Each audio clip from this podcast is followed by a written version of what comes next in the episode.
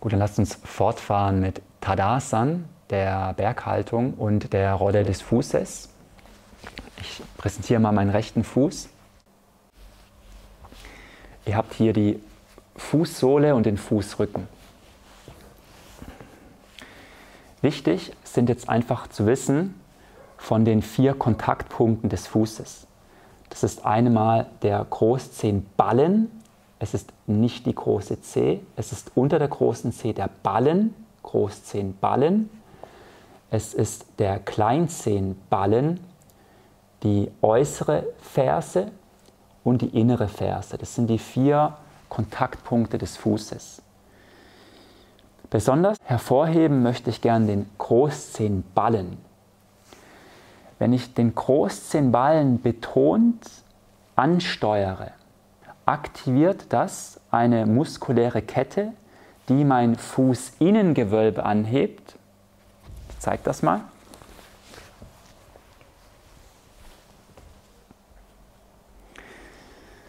Ich drücke jetzt nur den Ballen runter, den Großzehenballen, und mein Fußinnengewölbe hebt sich an. Seht ihr das? Jetzt lasse ich wieder los. Jetzt könnte ich die Ansage zum Beispiel machen mit der Einatmung, hebe deine Zehen, fächer die Zehen so gut auf, wie es möglich ist.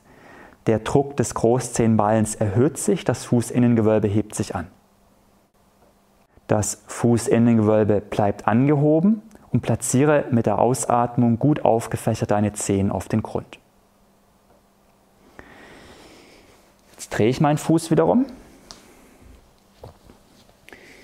Der Druck des Großzehenballens aktiviert eine Kette zum Fuß, Innenseite, Oberschenkel, Innenseiten, initiiert eine Oberschenkel-Innenrotation. Meine Kreuzbein-Darmgelenke werden weit und frei. Sitzbeinhöcker werden auch etwas weit. Das ist also eine muskelfasziale Verbindung, die ich dadurch aktiviere. Meine Füße, die setze ich in Tadasana parallel auf, parallel und hüftgelenksweit. Und es orientiert sich an der Beckenstellung. Ihr habt hier den Hüftkopf und hier die Hüftpfanne. Sehr konkurrent. Es passt gut. Den Knochen, wo ihr außen tasten könnt, das ist dieser große Rollhügel, nennt sich der. Das ist nicht das Hüftgelenk. Und als Orientierung nehme ich jetzt einfach Mitte der Leistenbeuge. Mitte der Leistenbeuge ist mein Hüftkopf.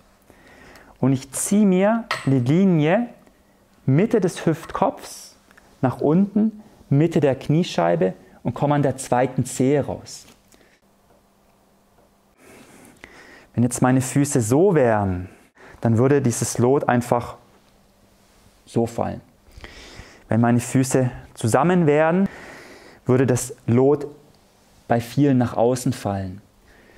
In der Asana-Formenpraxis macht es Sinn, Gelenk über Gelenk zu stellen, damit Energien gut fließen können. Männliche Hüften, die sind eher hoch und schmal. Weibliche Hüften sind eher breit.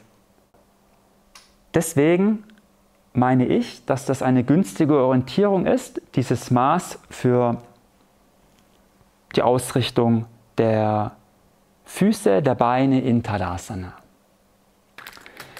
Nächster Schritt. Ich initiiere eine Oberschenkelinnenrotation bzw. Oberschenkelinnenseiten gehen nach hinten. Was das macht ist, das macht das Gesäß weit, beziehungsweise die Kreuzbein-Darmgelenke. Guckt euch das mal an die Kreuzbein-Darmgelenke. Kreuzbein, das ist die Darmbeinschaufel. Das, dieser Spalt hier, das sind dann die Verbindungen, das ist das Kreuzbein-Darmgelenk. Das wird also auf und weit.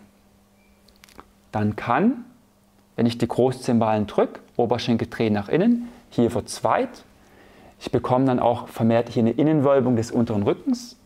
Dann kann, weil das Kreuzbein, die Kreuzbein-Darmgelenke offen und weit sind, das Kreuzbein hier nach unten absinken.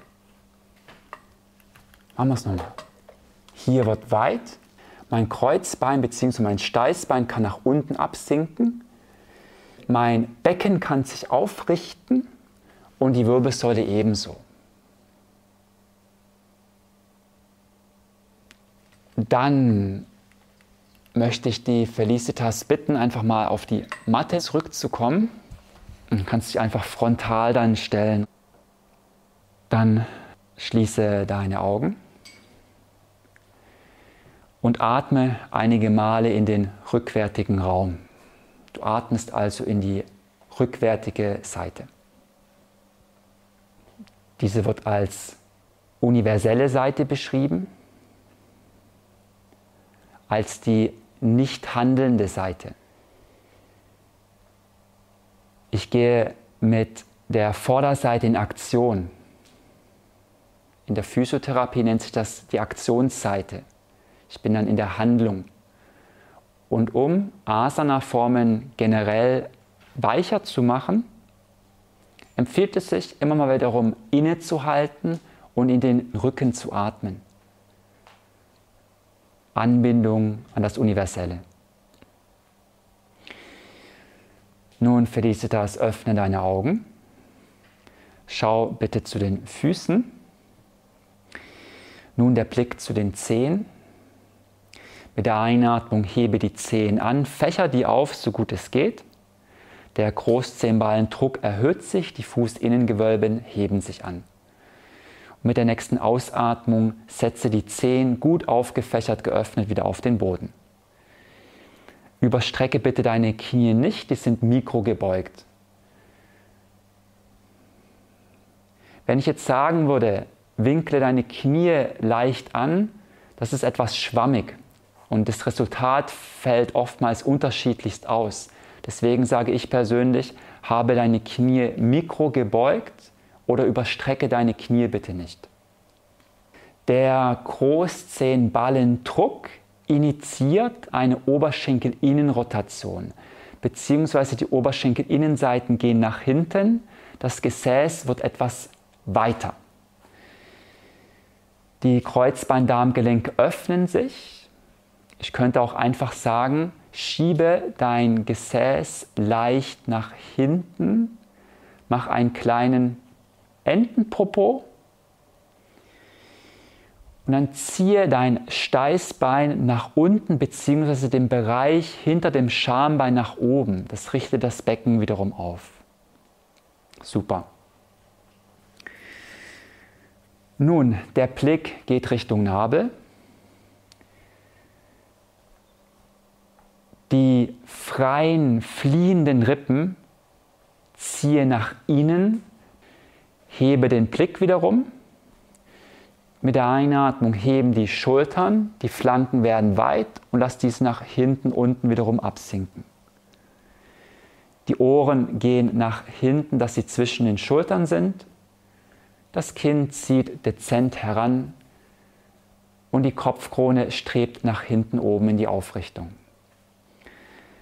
energetische Ansage mit der nächsten Einatmung energetisch über Fuß, Fußinnenseiten, Beininnenseiten nach oben Richtung Becken. Und mit der Ausatmung drucke in die Großzehenballen bzw. Füße und die Kopfkrone strebt lang empor. Ich wiederhole nochmal, du ziehst energetisch mit der Einatmung über Füße, Beininnenseiten Richtung Becken und mit der Ausatmung schiebe in den Boden und deine Kopfkrone Krone wächst empor. Das wäre auch eine günstige Ansage. Dann Felicitas, öffne wiederum die Augen und mach dich wiederum etwas locker. Kannst du mal die Füße ausschütteln, etwas bewegen. Okay. Jetzt eine simplere, einfachere Ansage. Platziere deine Füße hüftgelenkschmal, Füße parallel.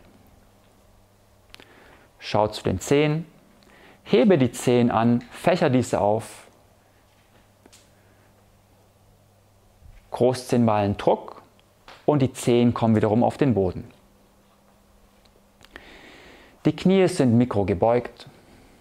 Das Gesäß schiebe leicht nach hinten, somit die Leistenbeugen offen. Die freien Rippen ziehen nach innen bzw. atme in den unteren Rücken, schaff dort Raum. Mit der Einatmung heben sich die Schultern und lass dies nach hinten unten fließen. Du weitest alle vier Halsseiten, hast einen Giraffenhals und dein Hinterhaupt, deine Kopfkrone zieht nach hinten oben. Padasan, Berghaltung.